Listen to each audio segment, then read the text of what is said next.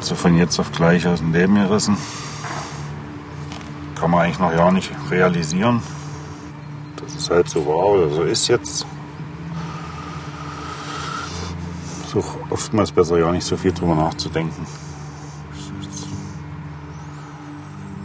Das Versuchen irgendwie mit der Situation jetzt klarzukommen, erst einmal umzugehen.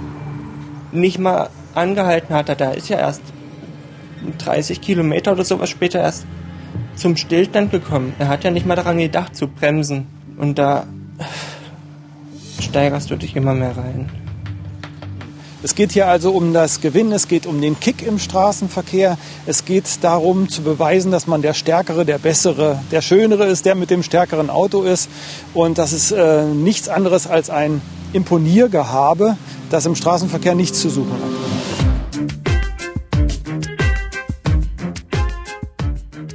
Sie hören den Podcast MDR Investigativ hinter der Recherche. Ich bin Esther Stephan und arbeite für die politischen Magazine des Mitteldeutschen Rundfunks. Das Gaspedal einmal kräftig durchgedrückt und schon geht es los.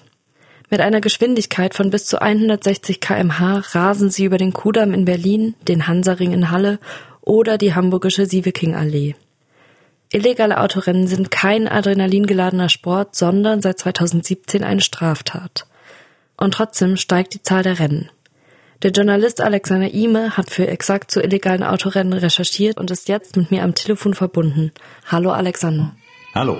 Du hast für deine Recherche mit der Familie Bagger gesprochen. Die Mutter der Familie, Katrin Bagger, die ist im Dezember 2019 bei einem illegalen Autorennen in Halle ums Leben gekommen. Wie ist denn da gerade der Stand? Wie geht's der Familie jetzt? Den ersten tragischen Jahrestag gab es jetzt am 14. Dezember 2020, da war es ein Jahr her. 2019 ist es passiert.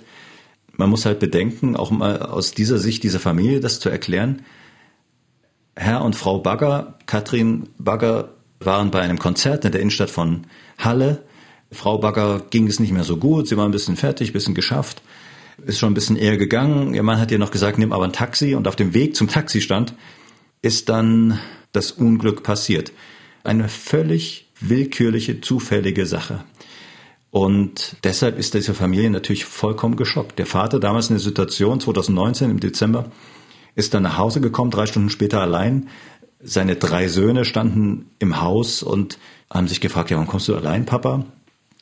Dann ist ihnen aufgefallen, da muss irgendwas passiert sein. Und er ist dann gleich mit seinem größten Sohn losgezogen zur Polizei.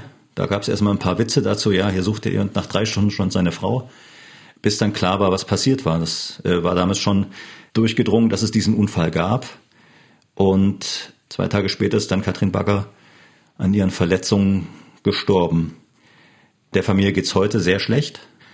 Der Vater versucht irgendwie, irgendwie durchzukommen. Die drei Söhne der Älteste versucht sich gerade damit irgendwie über Wasser zu halten, dass er gerade seine Meisterprüfung gemacht hat. Der Mittlere sucht sich gerade eine andere Wohnung, weil er nicht mehr in dem Haus wohnen möchte, wo er mit seiner Mutter, seinem Vater und seinen Geschwistern gelebt hat. Und der Jüngste, der sorgt noch mit 15, 16 Jahren noch so am meisten damit, dass dieses dem Vater auch gut geht. Die zwei haben wir dann auch ein bisschen länger begleitet. Auch am Friedhof waren wir mit den beiden. Und da hat man auch gemerkt, wie sie sich gegenseitig halt gestützt haben. Ja, also wie sich auch der 15-, 16-jährige Sohn seinem Vater halt den Arm um den äh, Hals gelegt hat und gesagt hat, wir kriegen das schon irgendwie hin. Das ist eine Situation, die will man sich halt gar nicht vorstellen. Und deshalb muss man sagen, heute geht es der Familie so, dass sie durchkommen, aber es fehlt halt eine Person. Und das Interessante dabei ist auch noch, Herr Bagger ist sehr daran interessiert, dass es da auch ein aus seiner Sicht gerechtes Urteil gibt, wie er sagt. Und dieses gerechte Urteil ist eben eine Verurteilung wegen Mord. Und da merkt man mal, wie groß der innere Frust, wie groß diese emotionale Belastung da an diesem Punkt auch vorhanden ist. Ja, na klar. Ist das Verfahren denn schon angelaufen eigentlich? Ja, das ist ein wichtiger Punkt. Es gab schon eine Verhandlung. Es gab schon einen Verhandlungstag. Da hat der Rechtsanwalt des Täters gesagt, dieser Unfall wäre unvermeidbar gewesen.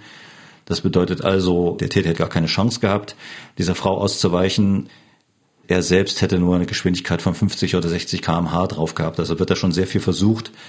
dass jede Seite das so auslegt, dass es ein, sage ich mal böse, ganz normaler Verkehrsunfall war. Nach diesem ersten Tag der Gerichtsverhandlung gab es dann keinen weiteren bisher, weil da noch ein Gutachten der DEKRA erwartet wird. Da gibt es eine Verzögerung.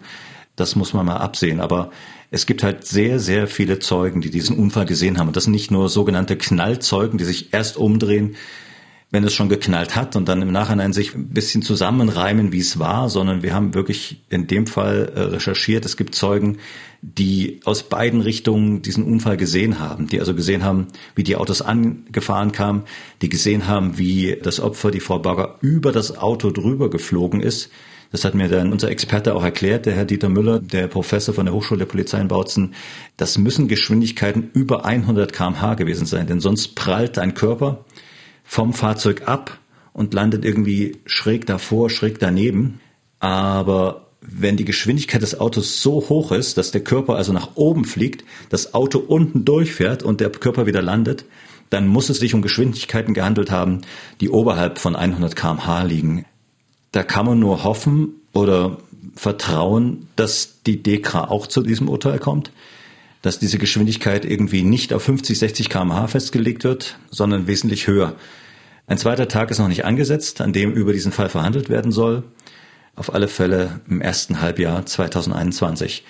Der Punkt ist halt, dass die Familie Bagger sehr darunter leidet, dass diese Verhandlung sich so weit hinauszögert. Aber kommen wir mal zur strukturellen Ebene. Die Leute, die so illegale Autorennen fahren, was sind das für Leute? Tja, es gibt da keine bundesweiten Untersuchungen. Man kann jetzt nicht sagen, irgendwie, da gibt es irgendwelche Statistiken, die man auch reinschauen muss und dann weiß man, wer da ist. Punktuell gibt es da Recherchen. In Köln wird sehr viel gemacht. Da gibt es zum Beispiel eine Projektgruppe Rennen. Da wurde einfach an den illegalen Autorennen, verbotenen Kraftfahrzeugrennen, wie es offiziell heißt, geguckt, gegen wen da ermittelt wird. Und dann kamen dann junge Männer raus, fast ausnahmslos, 85 Prozent etwa, Fahranfänger, in dem Fall aus Halle zum Beispiel, den wir recherchiert haben, da war es ein 19-Jähriger, also wirklich Fahranfänger und oft mit einem Migrationshintergrund. Das ist auch ein wichtiger Punkt, da können wir später nochmal drauf kommen. Menschen also, die zeigen wollen, was sie können, ja, was sie glauben zu können, die sich mit dem Auto identifizieren wollen, also die sich dadurch irgendwie in eine ganz andere neue Welt hinein katapultieren und durch diese Konfrontation mit dem Gesetz sich da irgendwie so eine Art soziale Anerkennung schaffen wollen. Also das ist oft ein Fall. Denn selten ist es so, dass die Fahrzeuge den Leuten auch selbst gehören. Also sind entweder geliehen, geleast, geborgt vom Papa oder so. Also es gibt da ganz viele Möglichkeiten, wie die jungen stürmischen Menschen, Männer ja fast nur, ähm, an diese Fahrzeuge kommen. Aber das ist eben nur eine Stichprobe aus Köln. Das kann woanders ganz anders sein. Es gibt keine bundesweiten Untersuchungen. In den Fällen, die wir hatten, Dresden, Berlin und Halle hatten nahezu alle Fahrer auch einen Migrationshintergrund. Warum ich das immer so betone, ist halt die Tatsache, dass man halt wissen muss, wer dort diese Rennen machen will und machen möchte, um dann im Endeffekt auch zu schauen, wo muss ich präventiv ansetzen. Und dass es da keine konsequenten Untersuchungen gibt, wo man dann schauen könnte, wer die Täter eigentlich sind und dann eben auch entsprechend präventiv arbeiten kann, das kritisiert ja auch der Professor Müller von der Hochschule der sächsischen Polizei. Bei Mord und Totschlag, bei bestimmten Deliktsgruppen gibt es dieses Profiling. Im Straßenverkehrsrecht gibt es das leider noch nicht. Da hat die Verkehrspolitik auch geschlafen. Inzwischen gibt es Ideen dafür, dass man die Informationen, die illegalen Rennen aus allen Bundesländern zusammenträgt, zentral untersucht und dann herausfindet, welcher Täterkreis ist das? Welchen Täterkreis muss ich potenziell ansprechen, um diese Rennen zu verhindern? Du hast gerade schon gesagt, ihr habt im Beitrag diese drei Fälle recherchiert. Einen in Berlin im Jahr 2016, einen in Dresden 2020 und den Fall in Halle, bei dem die Frau Bagger ums Leben gekommen ist. Du meintest auch, es gibt keine bundesweiten Untersuchungen. Kann man denn feststellen, wie sich diese drei Fälle untereinander unterscheiden? Gibt es da einen Unterschied? Oder unterscheidet sich in diesen drei Städten die Rasa-Szene? Wir haben diesen Fall in Berlin mit hineingenommen in unseren TV-Beitrag, weil es eigentlich so dieser Ursprungsfall war. Wir haben da 2016 im Februar, am 1. Februar, wenn ich das richtig im Kopf habe, auf dem Kudamm ein Rennen ein Anfang und ein Endzwanziger ähm, treffen sich vollkommen zufällig. Das ist halt immer der wichtige Punkt dabei. Es geht jetzt nicht darum, dass irgendwie vorher Facebook-Gruppen irgendwie groß Theater machen. Hier, es gibt wieder ein Rennen oder sowas. Es sind völlig zufällige Treffen. Äh, treffen sich völlig zufällig, fahren zwei Kilometer lang den Kuhdamm entlang und treffen dann einen älteren Jeep-Fahrer und der Mann ist tot. Das war so der erste Fall, den es gab. Deshalb haben wir den mit eingebaut. Das war zu einer Zeit, wo diese Rennen noch keine Straftat waren.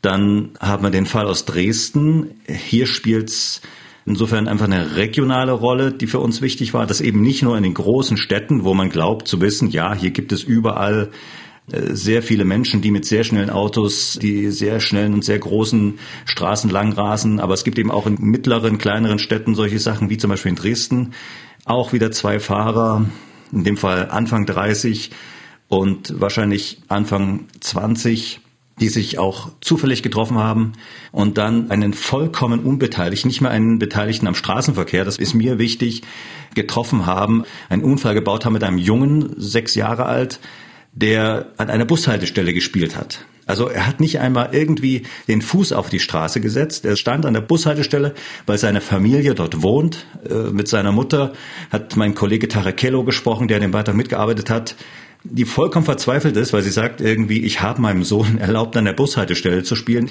zu einem Zeitpunkt am Abend halt. Und das war der Grund, dass mein Sohn jetzt nicht mehr lebt.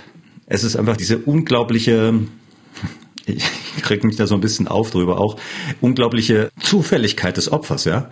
Da machen sich die Leute überhaupt keine Gedanken darüber. Dafür ist das ein sehr gutes Beispiel, das Dresdner Beispiel und das Halle-Beispiel ist eigentlich noch ein Stück mehr, auch wenn es jetzt kaum äh, eine Öffentlichkeit erreicht hat. Das, wo wir jetzt wirklich intensiver uns beschäftigt haben, ist eben die Tatsache, dass zwei junge Fahrer durch die Innenstadt von Halle gefahren sind an einem 14. Dezember 2019, an einem Abend, Zeit des Weihnachtsmarktes damals und eine Frau erwischt haben, Frau Katrin Bagger, die einfach nur über die Straße gegangen ist, weil sie einen Taxistand erreichen wollte.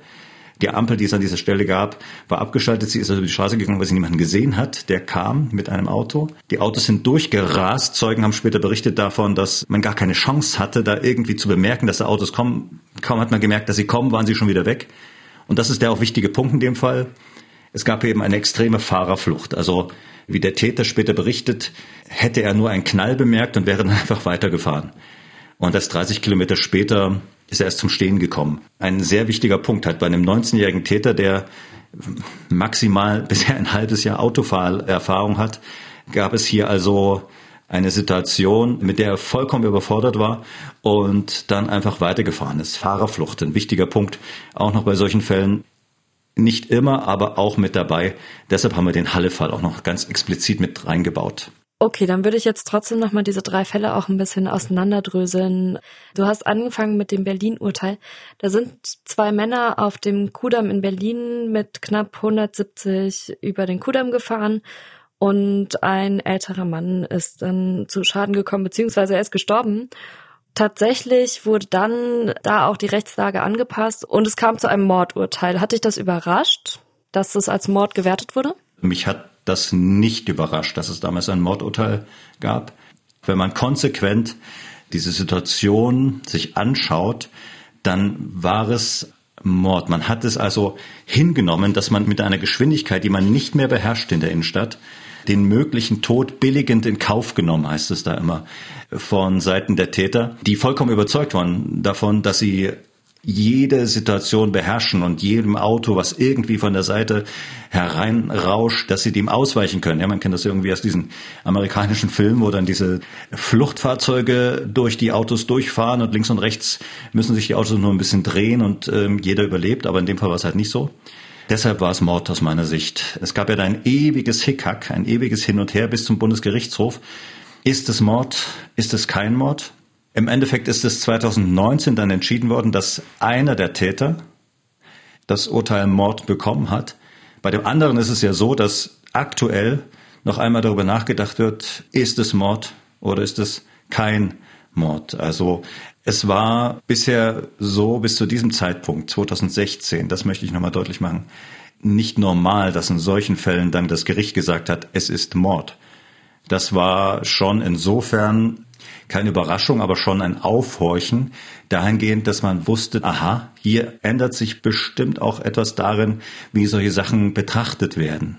Im besten Fall war es bis dahin so, dass, ob man es glaubt oder nicht, der jeweilige Täter mit einer Ordnungswidrigkeit durchgekommen ist. Das heißt also ein paar Monate Führerscheinentzug, vielleicht äh, einen sogenannten Idiotentest machen, also eine Fahrsicherheitsprüfung, äh, psychologisches Gutachten, paar hundert Euro zahlen und äh, dann hat sich das erledigt. Das hätte im besten Fall auch passieren können, dass sowas überhaupt nicht als Straftat betrachtet wird. Denn dieses zu schnelle Fahren, was es bis dahin gab, war eben keine Straftat, sondern es war eine Ordnungswidrigkeit.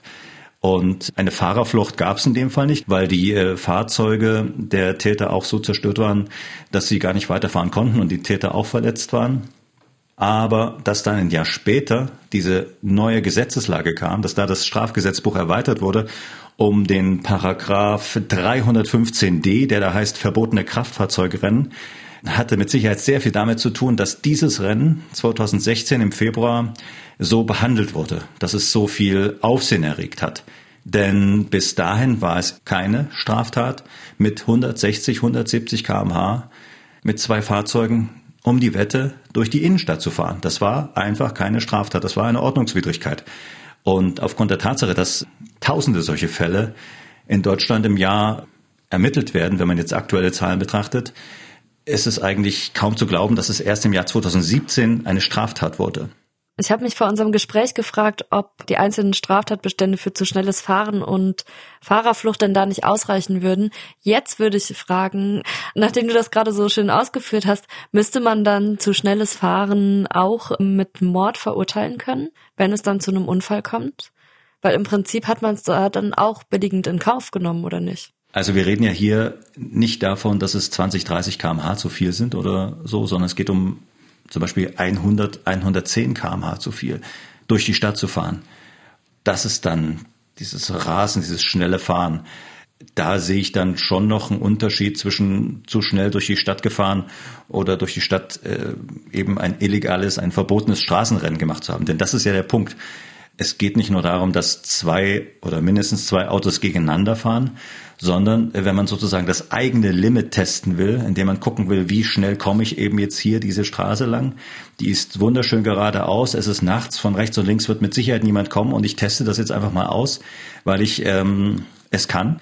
Dann ist das auch ein illegales Straßenrennen, ein verbotenes Straßenrennen und wird auch bestraft. Und so ein Rennen kann eben, wenn man niemanden verletzt, eine Strafe nach sich ziehen von fünf Jahren Länge. Wenn es da einen Toten gibt dazu, sind es zehn Jahre für die man dafür verklagt äh, werden kann. Und das finde ich schon eine ziemlich klare Ansage. Und deshalb ist die Lösung, die es da vorgab, die Lösung des Rasens, sage ich mal, der Ordnungswidrigkeit, ist das nicht der Sache angemessen, weil es was anderes ist, wenn man wie ein Wahnsinniger durch die Stadt rast oder wenn man einfach mal sagt, ich habe es ein bisschen eilig, ich muss deshalb mal, hier stehen 50, ich muss 70 fahren. Das ist ein großer Unterschied. Das eine ist genauso schlecht wie das andere aus Sicht der Justiz, aber es ist halt nicht mehr handelbar, wenn man mit 160, 170 kmh durch die Innenstadt fährt. Deshalb bin ich sehr froh, dass es diesen Paragraphen Strafgesetzbuch jetzt gibt. Mhm. Also es gibt mit dem Paragraphen 315d jetzt eine Verschärfung in der Bestrafung bei illegalen Autorennen beziehungsweise Rasen.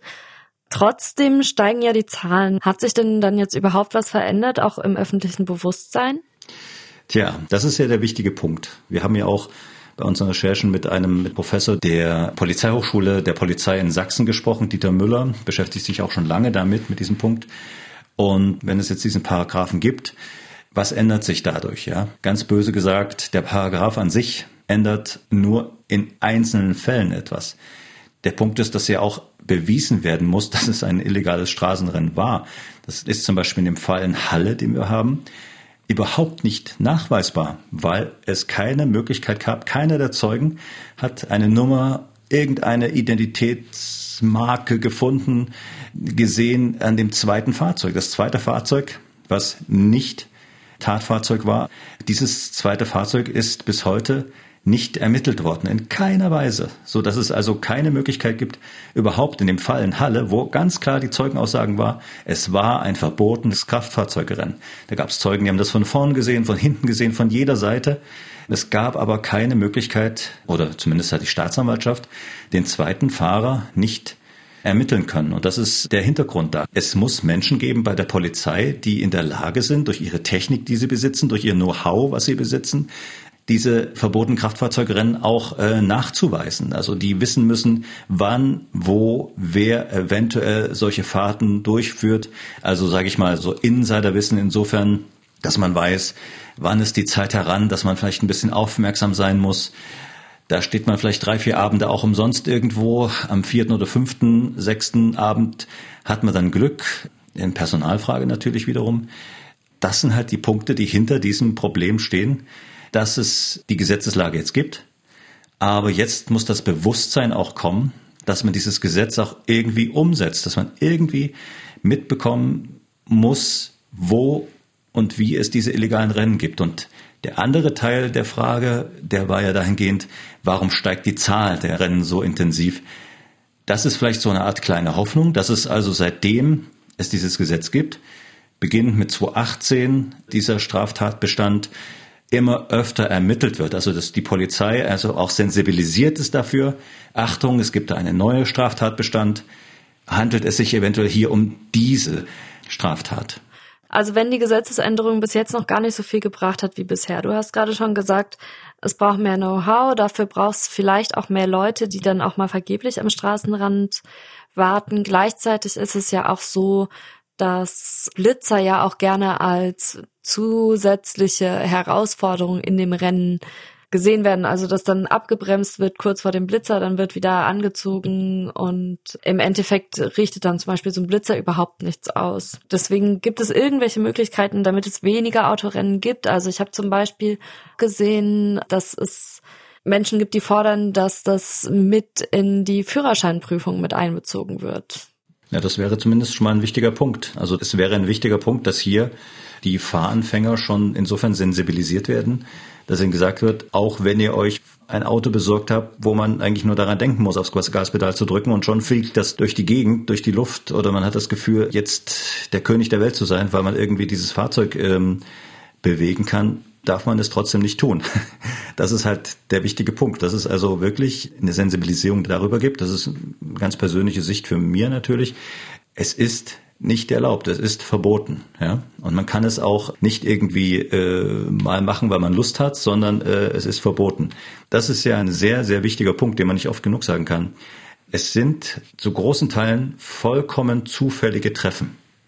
Also es geht nicht darum, dass man sich verabredet, sondern zwei Autos stehen an der Ampel.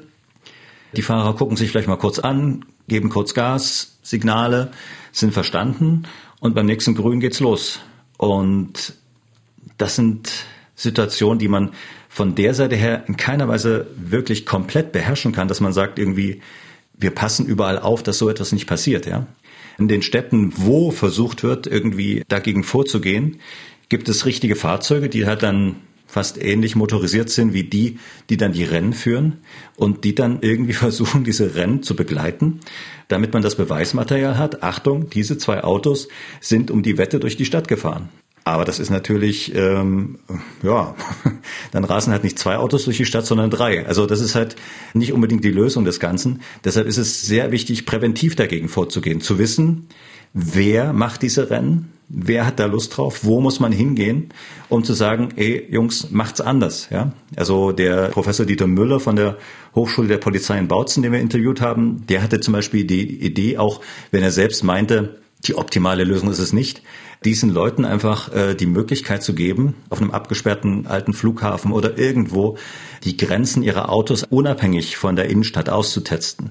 Ist mit Sicherheit nicht der Adrenalinkick, den man vor Ort in der Stadt hat, aber auf alle Fälle wäre es schon mal eine Möglichkeit mitzuteilen, Achtung, ihr gefährdet mit eurem Verhalten Leben. Das ist nämlich der wichtige Punkt dabei. Und das wäre vielleicht auch wichtig dann mit der Idee, mit der Führerscheinprüfung mitzuteilen, man wird nicht mehr froh, wenn das einmal passiert ist.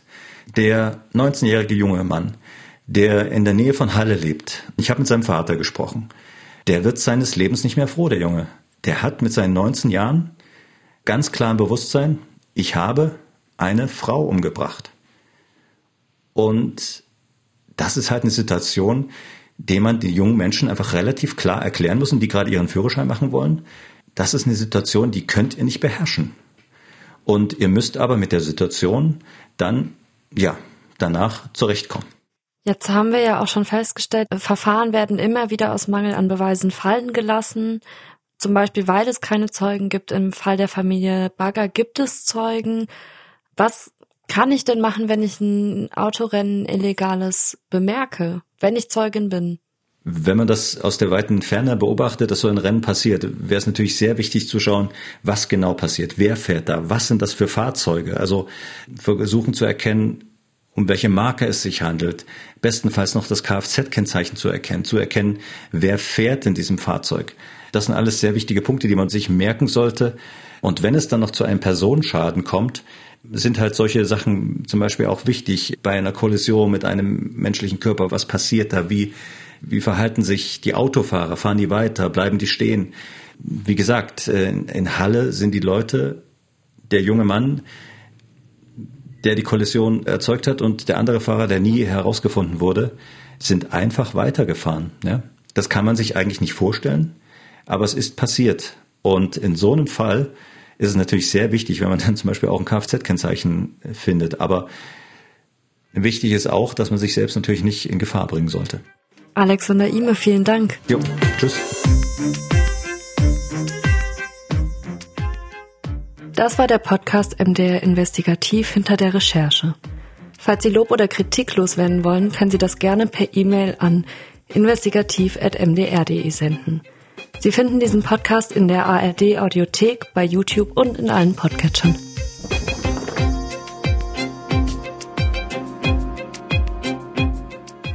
Am 29. Januar erscheint dann die nächste Folge.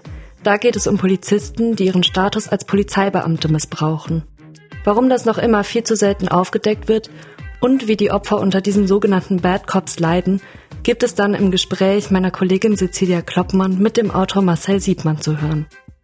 Bleiben Sie bis dahin gesund und bis zum nächsten Mal.